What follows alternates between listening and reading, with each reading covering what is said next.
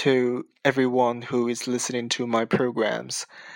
I would like to thank you for your support here, and uh, um, I have been thinking what kind of programs I am going to make in the future.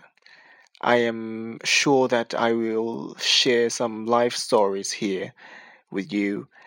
Um, I would like to share what is happening and uh, what is interesting that I see, and uh, I really hope that we can use this platform to really communicate with each other. You know, um, and uh, for example, if you have any um, stories that you you would like to share with the other audiences, or um, you would like uh, if you have any problems in your life or in your study or in your work that you would like to solve uh, or ask for any advice, you can you can all write to me.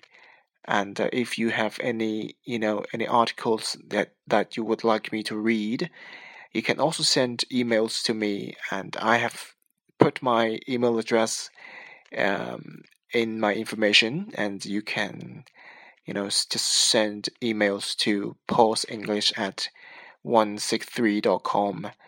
And uh, I really look forward to your emails now. So I hope that we can, you know, yes, really get this chance to communicate with each other.